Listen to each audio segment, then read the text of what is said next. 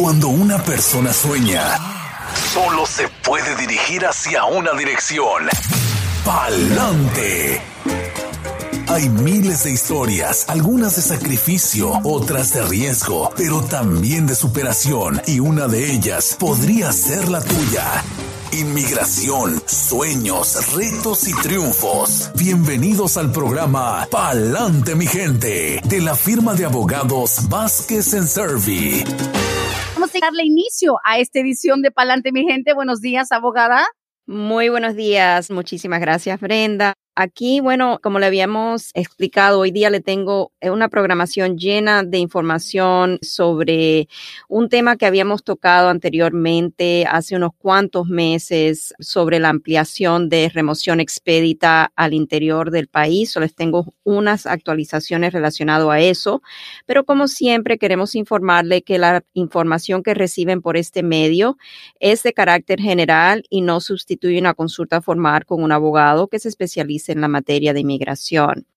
Bueno, vamos a entrar inmediatamente al tema. Sabemos que esto es una de las leyes que más nos preocupan a nosotros los abogados de inmigración, dado que en junio del corriente año la administración Trump fue otorgada luz verde para expandir lo que es el alcance de la ley de remoción expedita al interior del país. Esta expansión fue inicialmente publicada en el registro federal el 23 de julio del 2019, pero dado a litigación subsecuente y un interdicto que fue implementado, el gobierno en ese entonces no pudo ejecutar la expansión de la ley de remoción expedita como tenía pensado.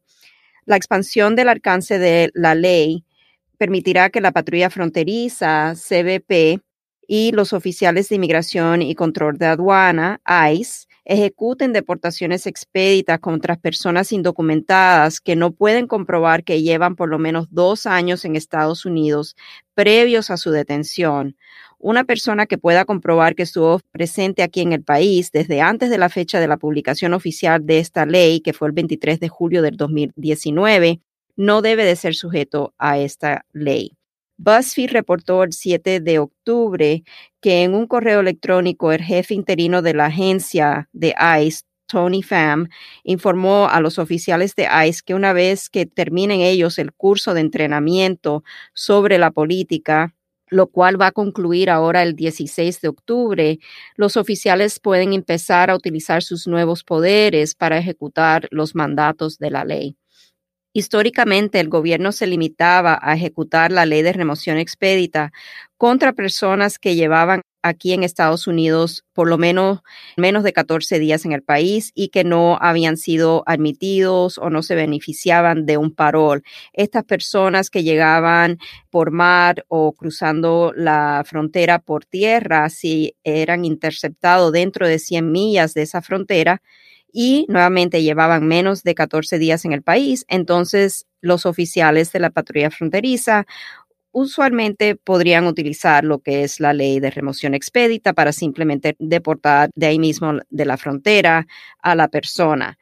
Y el gobierno con frecuencia ha aplicado esta provisión de ley contra personas quienes no se encuentran con documentos legales para entrar al país o quienes cometen fraude o una representación falsa con la meta de lograr ser admitidos al país, a Estados Unidos. Bajo la ampliación de la ley, personas interceptadas dentro de Estados Unidos más de 100 millas de una frontera terrestre internacional, quien no pueda comprobar que ha estado continuamente presente en el país por dos años o más, podrá ser sujeto a una remoción expedita y esta remoción expedita ocasiona un castigo de cinco años de inadmisibilidad, el cual podría ser más o aún perpetuo dependiendo en el historial migratorio o penal de la persona. Al ser ejecutada la ampliación de la ley, los derechos al debido proceso podrían ser gravemente afectados, dado a que la ley va a permitir que los oficiales de ICE y la patrulla fronteriza determinen quiénes podrán deportar sin el derecho a corte. La regulación federal les da discreción a los oficiales para otorgar un parol, mientras que el Departamento de Seguridad Nacional verifica la admisibilidad de la persona. Los oficiales están limitados a otorgar un parol solamente en casos de necesidad médica o para promover la aplicación de la ley. Los oficiales también pueden ejercer discreción y no aplicar la ley de remoción expedita en casos donde la persona pueda comprobar que está al cuidado exclusivo de un niño menor ciudadano o residente permanente o en casos donde la persona pueda comprobar que es elegible para algún beneficio migratorio que conlleva a la residencia permanente. En un memorándum de ICE, la agencia indicó que anticipa usar la ampliación de remoción expedita en el contexto del programa de detenciones para personas extranjeras que han cometido delitos y también en operativos en lugares de empleo.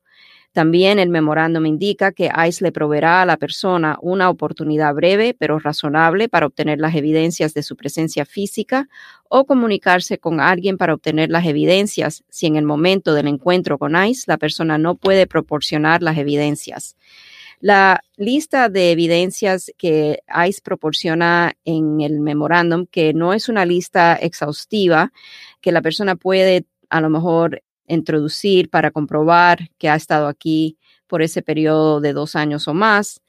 Son, por ejemplo, estado de cuentas bancarias, biles, recibos, actas de nacimiento, récords de escuelas o de iglesia, récord de empleo, declaraciones de impuestos y también la declaración oral de la persona. En nuestra opinión, es importante, ¿verdad?, que las personas por el momento, a lo mejor si hay alguna nueva administración, todo esto no llega a suceder, pero por el momento estamos aconsejando que toda persona quien puede ser considerada dentro de la ampliación del alcance de la ley de remoción expedita, cargue consigo copias de documentos que puedan demostrar su presencia física continua en Estados Unidos por un periodo de dos años más y de sus vínculos aquí en el país. Esta es la información de hoy. Como siempre, queremos invitarles a hacer sus preguntas, ya sea en las líneas telefónicas, por las redes sociales. Aquí estamos para conversar con ustedes. Wow, abogada. Uno comienza el programa de una manera sencilla. Usted está dándonos información, pero nos está abriendo a un mundo totalmente cambiado porque de cierta manera por el COVID habíamos sentido como que, ay, todo se congeló, no están metiendo a nadie a la cárcel de migración, qué alegría, wow, qué alivio, pero el hecho de que, como nos explica, se reanudaron lo que son remociones expeditadas, o sea, hacia el interior versus lo que se hacía nada más en la frontera. Ahora, yo creo que la pregunta básica con la cual podemos darle seguimiento a la información que usted nos acaba de proporcionar, para el que no sabe, abogada Bárbara, la diferencia entre una remoción, removal, y una deportación. Porque mucha gente dice, ay, me agarraron en la frontera y me deportaron. No siempre es así, ¿no? Una deportación y una remoción en realidad es simplemente un término jurídico. Las dos cosas en realidad son idénticas. La diferencia está en que después de que tomó efecto la nueva ley de inmigración, lo cual ocurrió el primero de abril del 97, los procesos migratorios ahora se llaman, en vez de deportación, se llaman remoción. Simplemente el gobierno ha cambiado lo que es ese término, pero lo que estamos a lo mejor hablando es que en la frontera suele suceder que los oficiales de la patrulla fronteriza ejercen su discreción y a veces simplemente regresen voluntariamente a una persona, especialmente si la persona es nativo de un país contiguo como Canadá y México. Si la persona no ha presentado documentos fraudulentos para tratar de entrar a Estados Unidos, si la persona no se ha declarado como ciudadano estadounidense, falsamente o a lo mejor tampoco ha cruzado o ha intentado cruzar con otra persona, ¿verdad? Induciendo a otra persona a entrar al país de manera indocumentada. Entonces, en esos casos de personas, por ejemplo, de México, los oficiales ejercen su discreción y voluntariamente regresan a la persona sin que haya ninguna connotación negativa para un futuro caso migratorio. Ahora, cuando la persona ya hace algo más allá, como presentar documentos falsos o lo detienen con a lo mejor un familiar tratando de cruzar. Ya ahí estamos hablando de que en la mayoría de los casos los oficiales van a ejecutar lo que es esta ley de remoción expedita. Es una especie de deportación, ¿verdad? Deportan a la persona desde ahí mismo de la frontera.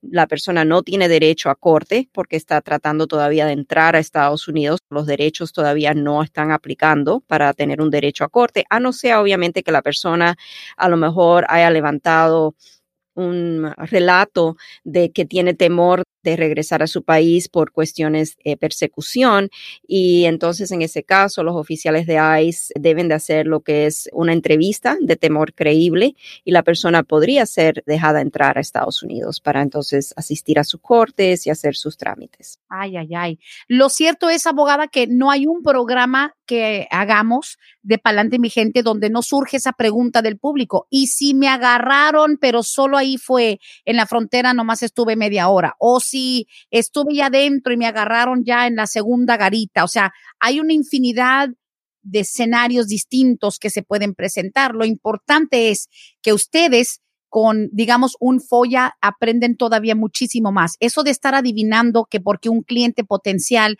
les diga, es que sí me agarraron, pero di otro nombre.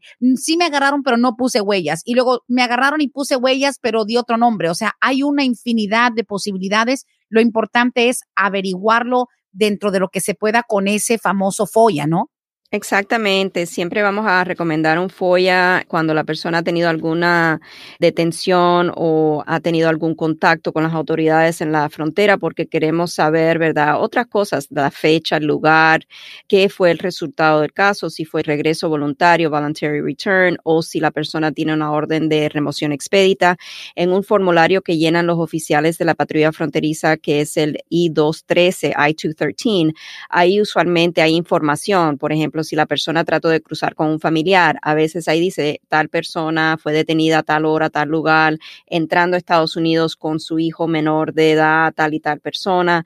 Y entonces eso nos guía a nosotros en cómo trabajar el caso, si la persona ha tenido remoción expedita o si la persona necesita de un perdón por haber inducido o traído a alguna persona indocumentada a Estados Unidos. Los FOIA son en mi opinión, una base de información muy grande que podamos nosotros obtener para saber cómo llevar el caso y si la persona puede lograr la residencia, no obstante a ese contacto que ha tenido. Sí, por supuesto. Y más que nada es informarse, no asumir abogada, porque sin duda también está la incertidumbre pero es que lo mío fue hace más de 20 años. Lo mío fue antes de que tuvieran computadoras en cada esquina y, que te escaneaban y el reconocimiento facial.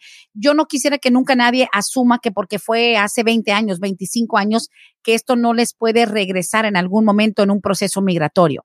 Es así, nosotros junto con los FOIAs a la patrulla fronteriza o lo que llamamos un OBIM FOIA, también acostumbramos a pedir lo que es un FBI background check, porque si le han tomado las huellas dactilares a la persona, aunque haya pasado 20 años, a veces si el FOIA no revela la información que la persona sí tuvo ese contacto con las autoridades de inmigración, a veces en el FBI background check sí aparece esa detención y a veces hay una anotación que nos indica Process for Deportation Proceedings, que fue procesada para trámite o proceso de deportación y ahí va a salir el número de registro de extranjería y con ese número a veces entonces podemos pedir otro FOIA para entonces ver, ok, qué pasó exactamente en el caso. Tiene sentido. Al aire con la abogada Bárbara Vázquez, ahora que nos trae, y es lo que me encanta de que este programa esté cada semana disponible, un ratito obviamente en vivo con las preguntas en la línea telefónica y en los textos, pero sino también porque es información que está ahora sí que calientita al momento, abogada, porque son cosas que van cambiando, así como nos va actualizando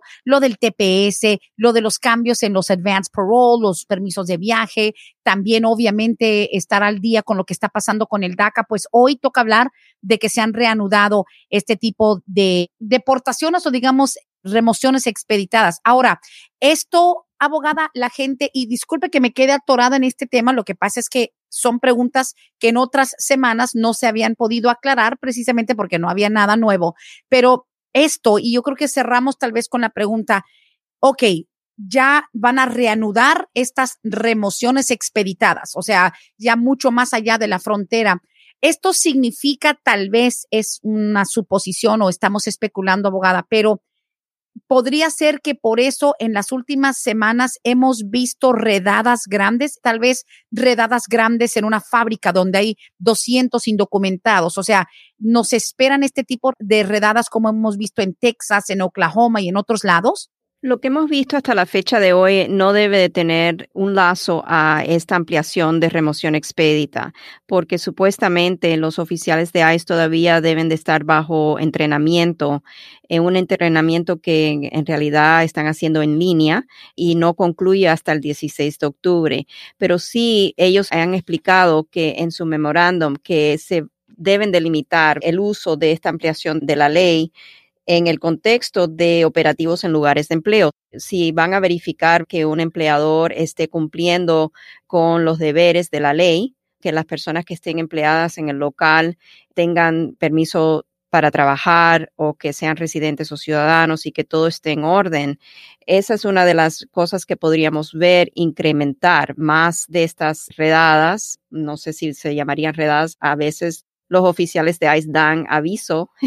Oh, no se acostumbra, pero sí lo hemos visto que a veces, ¿me entienden? Y los empleadores están dispuestos de cooperar con las autoridades de ICE, pero últimamente bajo la administración Trump lo que hemos visto es los operativos sorpresa que caen en estos locales y bueno, ahí es donde caen muchas personas desafortunadamente. O sea, es una sorpresa que te caigan al trabajo, pero no es una sorpresa que suceda con este gobierno. Exactamente único que no nos sorprende. Pues bueno, adelante mi gente, línea telefónica 770-686-3424 en vivo con la abogada Bárbara Vázquez. Estamos buscando por acá esos mensajes que quedaron desde la semana pasada, lo vamos a presentar, pero sí tenemos una que nos llegó tempranito hoy en la mañana en lo que yo recupero los mensajes anteriores. Dice, buenos días, mi hijo ciudadano americano me hizo mi petición en el 2015 ya ahora llevo casi cuatro años con mi residencia. ¿Cuándo me podría yo hacer ciudadana? Muchas gracias. A los cuatro años, nueve meses de tener la residencia puede aplicar a la ciudadanía. Cuando estamos hablando de una persona que ha recibido la residencia fuera de lo que es un matrimonio con un ciudadano estadounidense, entonces la espera para poder aplicar a la ciudadanía es de cuatro años, nueve meses. Cuatro años, nueve meses. Bueno, está por cumplir los cuatro, o le falta un poquito. Exacto. Excelente. A ver, aquí está, ok, una de las preguntas de la semana pasada. Dice que me diga, oh no, es que esto tiene que ver, parece que con taxes y algo de compra de casa. Creo que no es necesariamente pegado a lo que es este espacio. Ok, aquí sí tenemos una de la semana pasada. Dice, Brenda, por favor, le preguntas a la abogada si ella recomienda o conoce alguna agencia de intérpretes para este rollo de las entrevistas. ¿Cómo se manejan esas entrevistas y en qué momento o a qué nivel se necesita llevar un intérprete independiente? Los intérpretes independientes deben de ser contratados por personas que no pueden manejar bien el inglés, aunque a lo mejor hay personas que lo puedan hablar y defenderse a veces cuando están en entrevista por los nervios y también los términos jurídicos o las preguntas que le hacen en las solicitudes, la persona necesita a alguien que pueda traducirle eso en palabras que sean más entendibles, que no sean tan técnicas jurídicas. En estos casos, sí hay agencias de intérpretes que se pueden contratar para la fecha y la hora de las entrevistas. El gobierno no suele proporcionar intérpretes a no ser que sea, por ejemplo, un caso de deportación que la persona esté llevando ante el Tribunal de Inmigración. Entonces, la Corte sí provee el intérprete y también en casos donde la persona vaya a ser entrevistada sobre su trámite de asilo político. Y nosotros sí tenemos contacto con agencias de intérpretes. Usualmente le ayudamos a nuestros clientes a conectarse con esa agencia. O sea, le mandamos toda la información de cuándo va a ser la cita y entonces ellos se programan para que el intérprete llegue a la hora y el lugar de la entrevista. Ok, listo. Siguiente pregunta dice, ¿la abogada nos podría decir si es que siempre deportan a una persona solo porque no tenga 10 años aquí? Dice, mi pareja llegó hace 6 años de Honduras, tenemos un niño de 2 años, yo tampoco tengo documentos, pero él está ahorita detenido por un problema legal. ¿Será automática una deportación? ¿Los dejan salir? Nos han dicho que inmigración no le va a dar fianza. ¿Nos puede explicar un poco? Esto, eso llegó la semana pasada. Una persona, digamos, tiene seis años aquí, vino de Honduras, sí tiene un niño nacido aquí de dos años, pero su pareja no tiene tampoco estatus. O sea, ¿es automático que los vayan a deportar? La persona va a tener lo que es eh, dificultades en obtener una fianza bajo esta administración, dado a que cuando no hay un alivio contra la deportación al cual la persona es elegible, el gobierno usualmente se rehúsa a darle una fianza. En este caso, la pregunta que hace esta persona va al tema de la cancelación de deportación. Cuando hablamos de 10 años de presencia física y continua en Estados Unidos, hablamos de la posibilidad de una persona que ha sido detenida por las autoridades de inmigración, a lo mejor defenderse contra la deportación si puede comprobar que lleva 10 años de presencia física y continua como el primer requisito bajo el estatuto.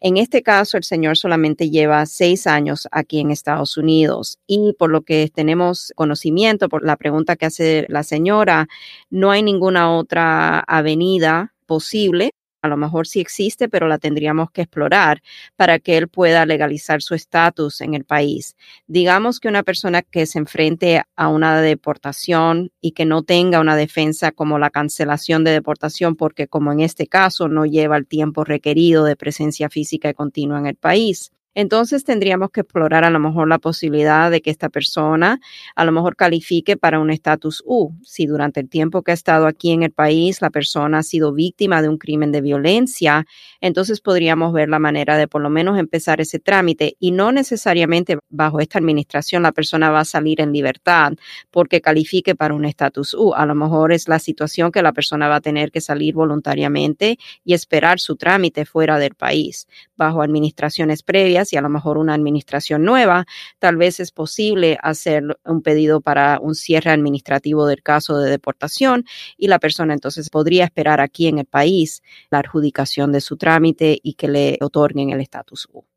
Es que es todo un proceso. A mí me toca todos los días la gente que me dice, oye, yo tengo tres años, yo tengo dos años y mire, y se lo digo honestamente, abogada, hemos tenido una inundación de personas precisamente de Guatemala la gente guatemalteca, no sé si esos son quienes más entre Guatemala y Honduras, pero guatemaltecos, que en la oficina nos dicen, es que mi pareja está detenida o mi esposo tiene una carta que tiene que regresar a migración. ¿Y cuántos años tiene aquí? No, pues tenemos dos años. O sea, casi todos los que recientemente se nos han acercado por algo, por manejar sin licencia, por un DUI, abogada, nos dice es que somos de Guatemala. ¿Cuántos años tiene aquí? No, pues un año, dos años, tres años algunos sin hijos nacidos aquí, otros con un hijo pequeñito porque están recién llegados prácticamente y todos me dicen, los abogados de inmigración a los que he llamado no me pueden ayudar. Y me resulta como tan triste que a tan poco tiempo de estar en el país ya estén tratando de defenderse de una deportación porque fueron detenidos, ¿me entiende?, por alguna autoridad. Pero es que cada caso es distinto y obviamente lo importante es que se asesoren bien, abogada, porque también hasta Vázquez y Servi, cuando les ha tocado decirle a una persona, es que no hay nada que se puede hacer, pues vale mucho más a que te tomen dos mil, tres mil, cuatro mil dólares a cambio de nada. Exactamente, es muy importante informarse. La información es la base de todo, ¿verdad? Saber si hay opciones o no hay opciones. Salir de esa duda y no estar haciendo trámites por gusto, gastar dinero por gusto. Informarse, si hay alguna avenida, entonces la vamos a explorar y vamos a ver cómo se puede manejar el caso. Pero, o sea, no siempre vamos a tener una solución, desafortunadamente. Así es. Tenemos la siguiente pregunta y dice aquí, buenos días, he leído que existe una categoría de refugiado ¿Es posible que alguien de México se pueda beneficiar? Y si es posible, ¿qué diferencia hay cuando, por ejemplo, yo llevo 13 años en Estados Unidos de indocumentada, pero tengo una hermana que nunca ha venido al país y estamos atravesando una situación muy mala en el estado de Michoacán, de donde somos? ¿Qué nos puede decir de un programa de disque refugiados, abogada? Tendría que ver, Brenda, o sea, hacer un estudio más a fondo referente a eso. No sé si esta persona a lo mejor está indicando que ha escuchado algo nuevo que se ha abierto. Sabemos que cuando estamos hablando de refugio o asilo, siempre vamos al tema de que la persona va a tener que demostrar que ha sido perseguida en su país por una de las cinco categorías de protección. Eso es estándar bajo lo que es el trato con las Naciones Unidas. La persona tiene la carga de la prueba de demostrar que ha sido perseguida en un pasado o que será perseguida en un futuro si es regresada a su país personas que están aquí a lo mejor pidiendo asilo político. Y las cinco bases de protección es raza, nacionalidad, opinión política, membresía en algún grupo político social y religión. Si la persona a lo mejor levanta los factores de que está sufriendo una situación por lo que es el crimen, al nivel de crimen que está a la orden del día en el estado de Michoacán hoy día y no puede hacer ese nexus la conexión a que ella tiene una característica que es una característica inmutable por la cual estas personas la persiguen o le quieren causar daños. Entonces va a ser muy difícil que la persona pueda emigrar como refugiado a Estados Unidos o que si ya está aquí en Estados Unidos pueda ganar un caso de asilo político. Los casos de asilo se complican aún más, ¿verdad? Si la persona, por ejemplo, ha podido lograr cambiarse de lugar en su país eh, natal o quedan personas de familia todavía en su país natal que a lo mejor no están sufriendo esa persecución porque se han cambiado de, de lugar para tratar de evitar o evadir esa persecución.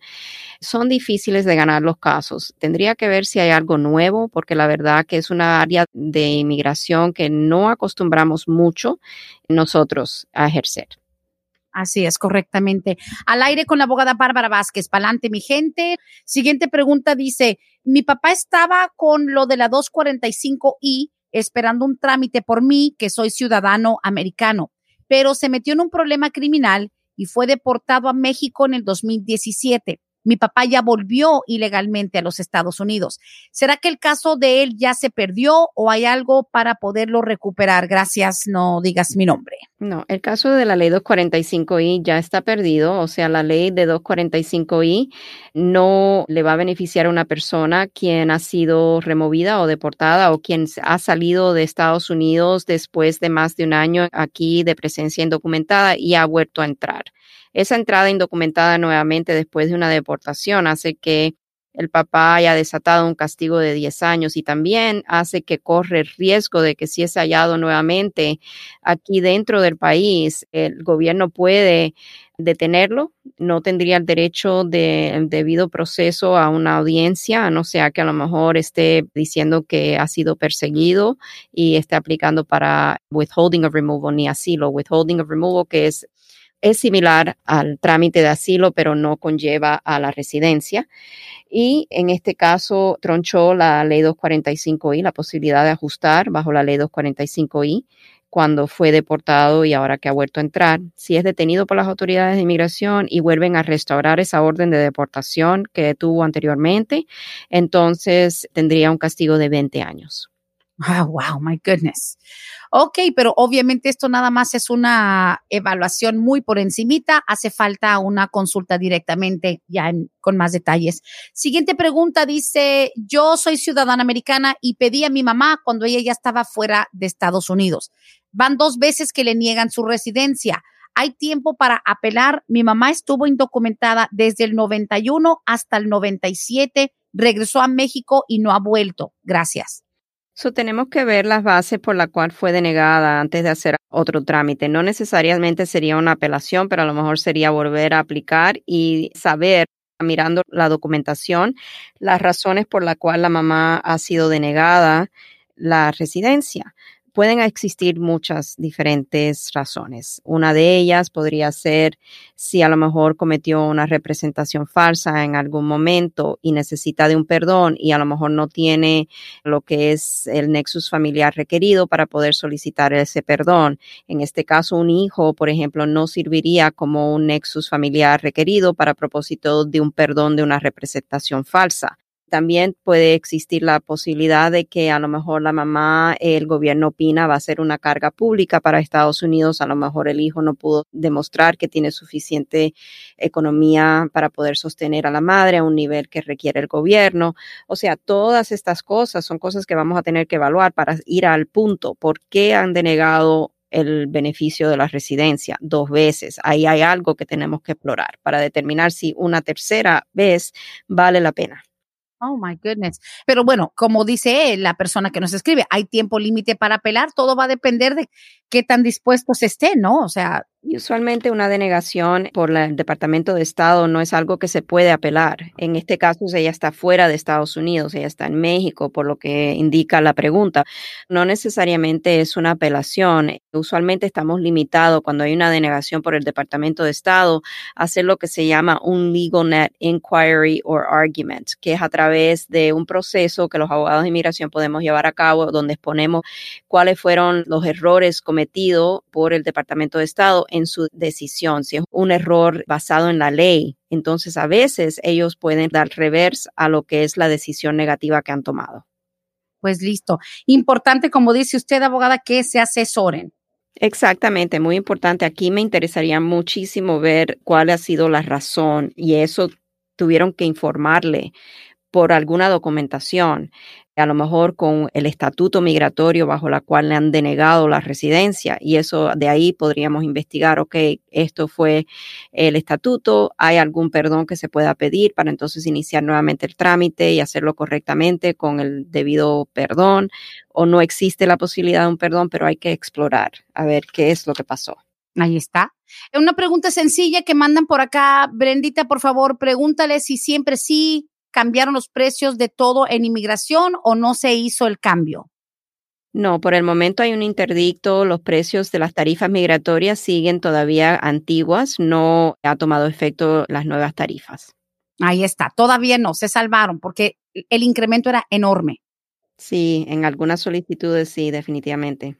Aquí me preguntan cuánto tiempo duran unas huellas digitales. Yo mandé a sacar mis huellas en el mes de abril, pero nos cancelaron todo. ¿Será que son buenas todavía o tengo que hacer nuevas y hasta cuándo? No me dice para qué es el proceso, pero las huellas se las tomó en abril.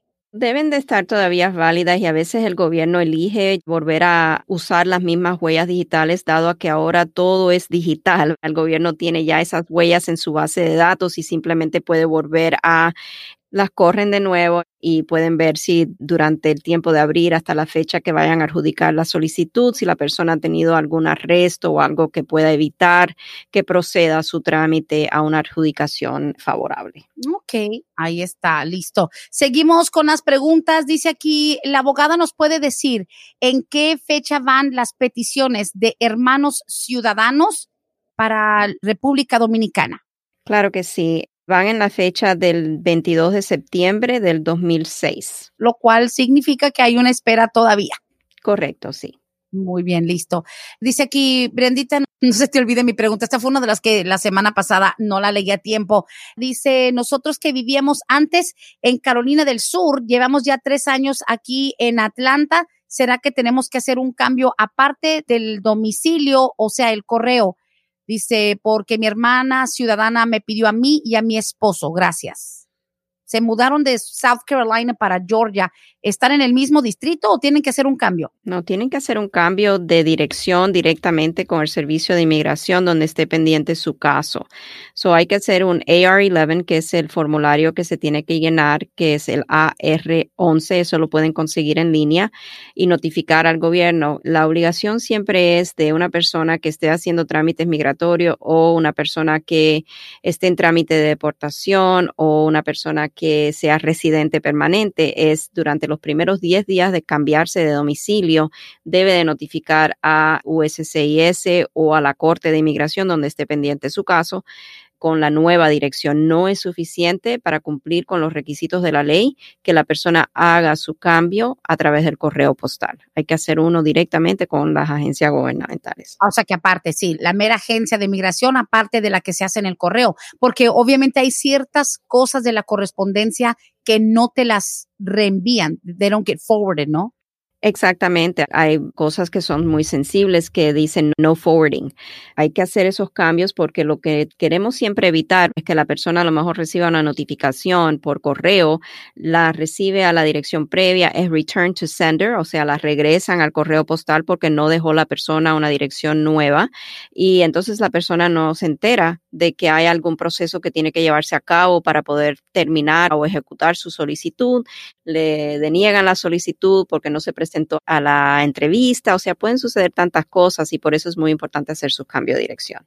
Correcto, así es. Esta pregunta nos llega a través de Facebook. Dice, estamos esperando la visa U, mi esposa y yo. metimos todos nuestros documentos en el 2018, pero ¿qué tan pronto podemos solicitar permiso de trabajo o un seguro social? Ya van dos veces que me agarran manejando sin licencia y me han dicho abogados de migración que me estoy arriesgando a que me puedan deportar aún con el proceso de la visa U pendiente. Es correcto, aún teniendo un trámite de visa U pendiente, eso no pone a la persona en una situación que esté a salvo de una posible deportación si es interceptada por las autoridades de ICE.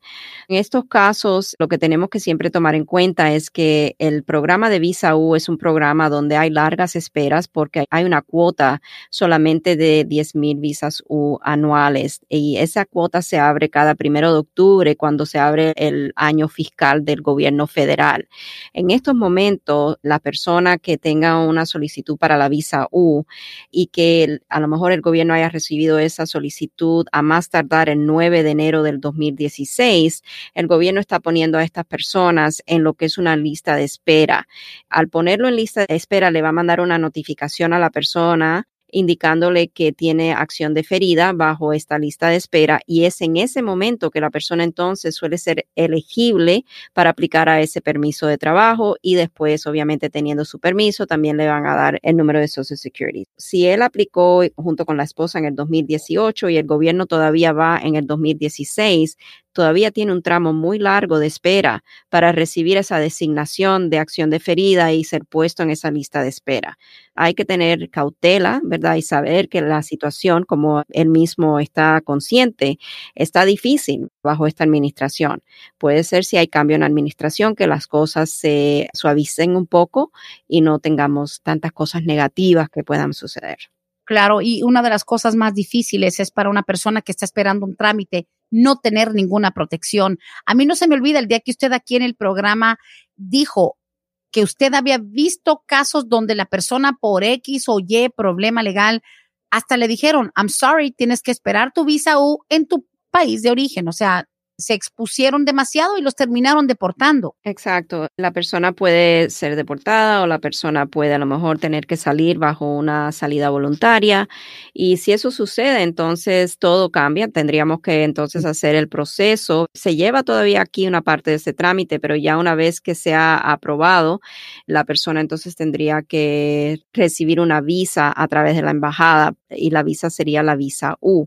Aquí en Estados Unidos, con diferencia a una visa U, la persona recibe lo que es el estatus U.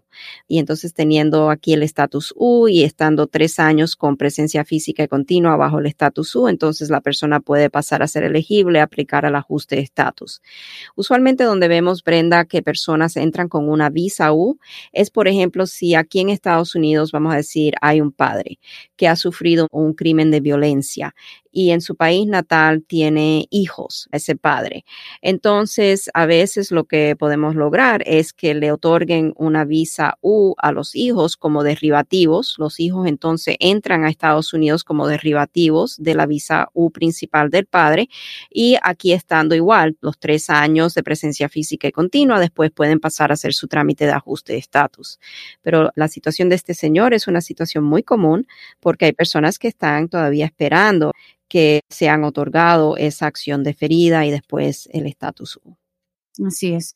Siguiente pregunta nos llega también a través de la línea de textos. Dice, estas personas que tenemos el asilo aprobado, debemos seguir renovando permisos de trabajo. Son cada dos años. El mío se vence en agosto del 2021. Ok, no, cuando la persona es aprobado un asilo, no estamos hablando de un permiso de trabajo, estamos hablando ya de una aprobación de asilo político. Después de un año de tener esa aprobación de asilo político, la persona debe de hacer su trámite para el ajuste de estatus. Hay que tener mucho cuidado aquí con a qué nos estamos refiriendo. Estamos refiriéndonos a que la persona tiene un permiso de trabajo y todavía está esperando la decisión sobre su trámite de asilo y no confundir las dos cosas. Cuando una persona aplica el asilo político, antes de que tomara efecto una nueva regulación, que sería otro tema para otro día, la persona era elegible a recibir lo que es un permiso de trabajo después de que esa solicitud estuviera pendiente 180 días.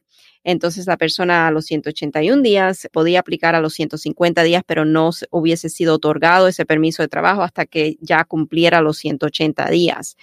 Y el recibir un permiso de trabajo bajo el trámite de asilo no quiere decir en lo absoluto que el asilo ha sido aprobado. La persona tiene que tener una entrevista con un oficial de inmigración, a veces un juez de inmigración, si el caso ha sido referido al tribunal de inmigración, y de ahí recibir una aprobación de que el gobierno le ha otorgado asilo político, no un permiso, el asilo político, y después de ahí esperar ese año para poder hacer su trámite para el ajuste. Ah, caray. O sea que hay que esperar cierto proceso, porque como bien hemos dicho, cuando la gente hasta eh, nos comentan, abogada Bárbara, que yo tengo la visa U, y dices tú, ¿tienes la visa U o tienes el permiso de trabajo? No es lo mismo. No es lo mismo, no es lo mismo y por eso necesitamos siempre estar bien claros y usualmente cuando yo tengo consultas ahora que están siendo programadas telefónicamente y a veces si no es por Skype o algo donde la persona me puede enseñar el permiso y yo ver la clasificación y ver exactamente, entonces yo le pido a la persona que por favor me lo envíe por un correo electrónico para yo estar segura de lo que estamos hablando y la clasificación para así poder hacer el análisis completo del caso. Claro. Abogada, la siguiente pregunta un poquitito incómoda, le confieso, pero dicen, Brendita, yo sé que es especulación, pero ¿será que la abogada nos da su opinión que si los candidatos demócratas tendrán algún plan para una reforma migratoria, o sea, en su opinión, un poquito fuera de lo que son preguntas ya individuales de procesos migratorios, yo no he estado siguiendo muy de cerca eso. Exactamente cuál es el plan, tengo que estudiarlo más, sinceramente, porque la verdad que yo me enfoco muchísimo para lo que son mis escritos y este programa y traerle la información que tengo referente a lo que más está sucediendo en la actualidad y recién en el ámbito migratorio, pero sí tengo entendido que Biden tiene un plan para una posible reforma migratoria. No sé qué serían los parámetros de ese plan de reforma migratoria, cuáles serían los requisitos, no sé. Sabemos que también entrando Biden, el DACA sería restaurado seguramente en su totalidad muchas de las políticas que ha implementado el presidente Trump durante sus cuatro años serían reversadas. Y sabemos que de entre ellas hay muchas que han afectado muchísimo a la comunidad inmigrante, pero a lo mejor para el próximo segmento de la semana entrante podemos hablar un poquito sobre cuáles serían los planes de los demócratas en el ámbito migratorio. Yo creo que estaríamos con buen tiempo, ¿verdad?, en hacerlo, y así saber qué es lo que traen, qué es lo que traen los demócratas en ese ámbito. Sin duda, obviamente. Y se espera un cambio. Sea lo que sea, se espera un cambio. Si no se logra, pues nada. Hemos sobrevivido, entre comillas, de estos cuatro años. Esperemos que no sea tan difícil si es que toca aguantar un poco más de veneno, pero ahí estamos. Con las preguntas, señores, sí me están llegando algunas más. Dice por acá, los que hemos tramitado el permiso para viajar, yo que tengo TPS del Salvador, no he podido recibir nada, están pendientes o los están rechazando automáticamente. Había hecho esta solicitud en el mes de agosto, gracias. Agosto para acá hizo lo del Advanced Parole para TPS. El TPS todavía sigue en vigor. No hay ninguna limitación de que no puedan aplicar a lo que es el Advanced Parole. Nosotros no estamos en realidad conscientes, sinceramente, de que han sido rechazados los permisos para viajar de Advanced Parole. Sabemos que el gobierno sí tiene esa intención de ya limitar o quitar en su totalidad lo que es el TPS. También otra cosa que tendríamos que ver qué sucede si entra una nueva administración, que estamos ya a pocas semanas, ¿verdad?, de unas elecciones. Y en este caso yo diría que podríamos averiguar, eh, como la persona también puede averiguar si el caso del Advanced Pro todavía está pendiente, entrando al websitio de uscis.gov y haciendo un case status check online. Básicamente va a poner el número de recibo y ahí va a saber si todavía está pendiente o si ya ha sido adjudicado. No es que lo estén rechazando, simplemente a lo mejor todavía hay demoras para recibir esa decisión.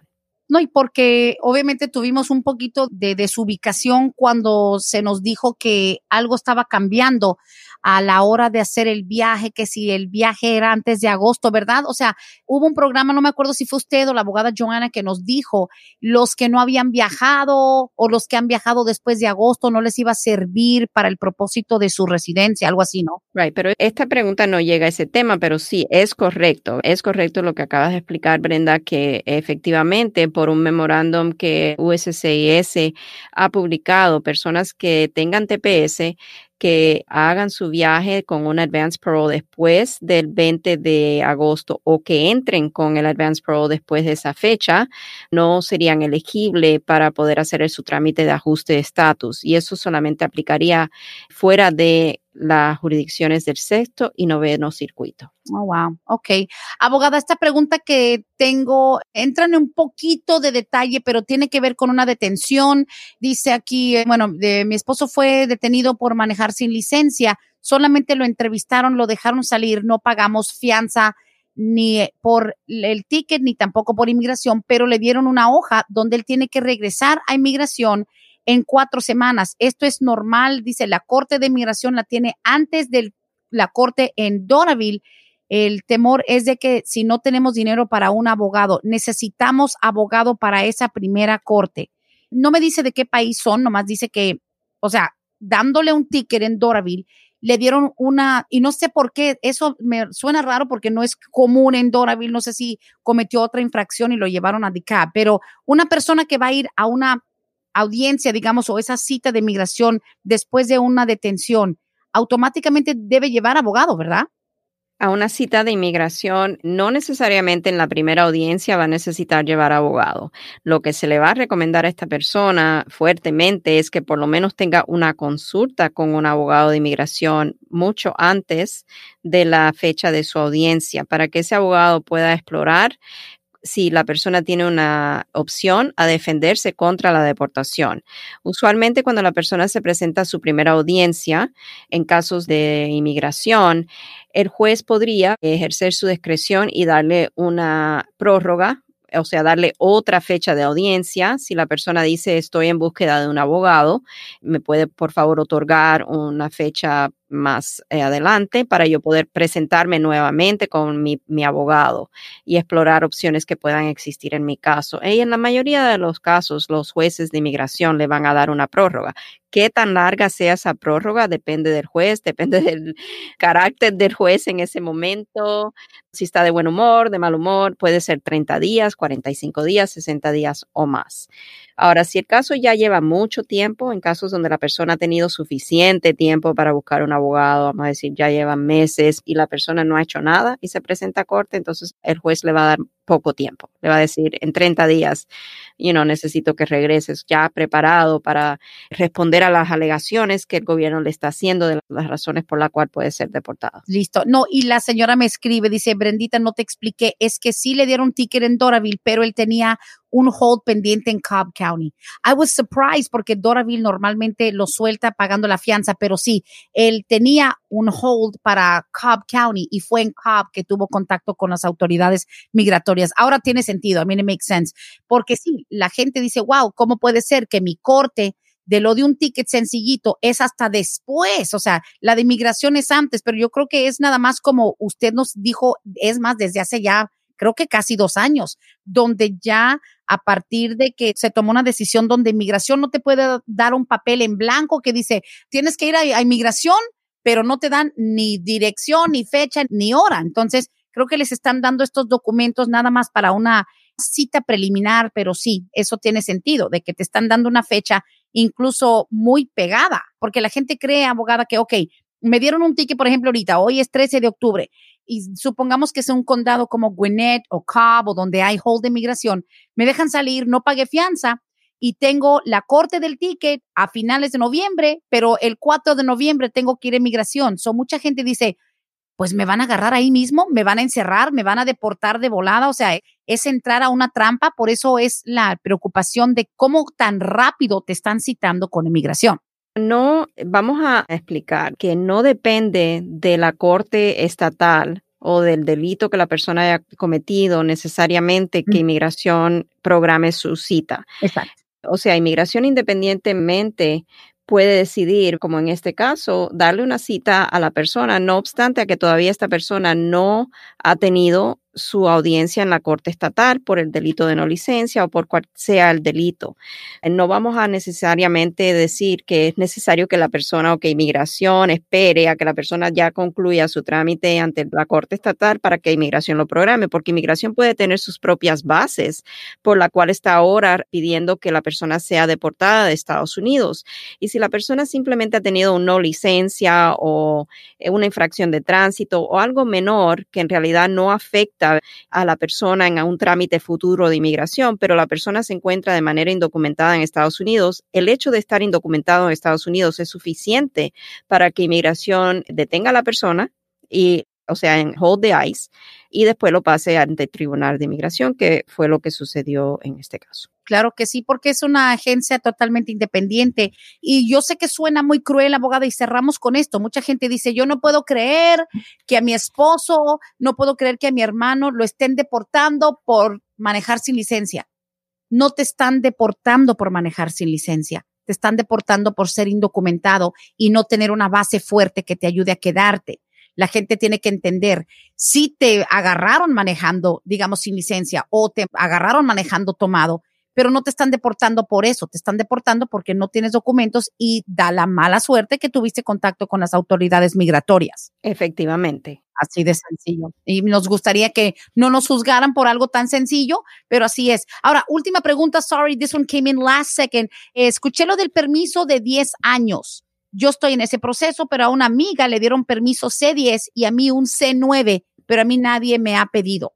Ok, a lo mejor eso fue un error del gobierno. O sea, no es perfecto el gobierno. Sí tendríamos que ver, a ver, a lo mejor si hubo algo en la solicitud del permiso que hicieron, que a, lo mejor pusieron la categoría errónea y a lo mejor los oficiales que adjudicaron la solicitud no se dio cuenta.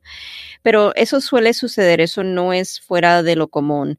O sea, que el gobierno haga algún error. Sí. Bueno, hay que ver y no hay nada como una consulta en privado, aunque sea virtual, créame que videollamadas, ¿verdad? Abogada, Facebook, FaceTime, WhatsApp, todos los medios necesarios los tienen ustedes para poder brindar una consulta con seguridad de salud, obviamente con el distanciamiento, pero sobre todo privado y con ese toque personal. Exactamente, sí. Eh, tenemos disponibilidad para verlos a ustedes personalmente, por virtualmente, telefónicamente. Hemos seguido, o sea, manejando todas las consultas para personas que quieren consultar con nosotros sin ningún problema. La entrega de documentos, nuestro personal con anticipación puede recibir a personas para la entrega de documentos, también tomarle las huellas dactilares en casos de los follas. O sea, todavía estamos manejando la situación con cautela por lo que está sucediendo todavía con el COVID pero sí, los podemos atender sin ningún problema. Claro que sí, haciendo tu consulta 678-303-0018, 678-303-0018. Abogada Bárbara Vázquez, como siempre, tremendo programa lleno de información, le agradecemos mucho. El placer es mío. Muchísimas gracias a todos por escucharnos y aquí, como siempre, los esperamos el próximo martes. Así es. Gracias, abogada. Gracias. Hasta aquí hemos llegado hoy, pero siempre vamos pa'lante, mi gente, con Vázquez en Servi. Hasta la próxima.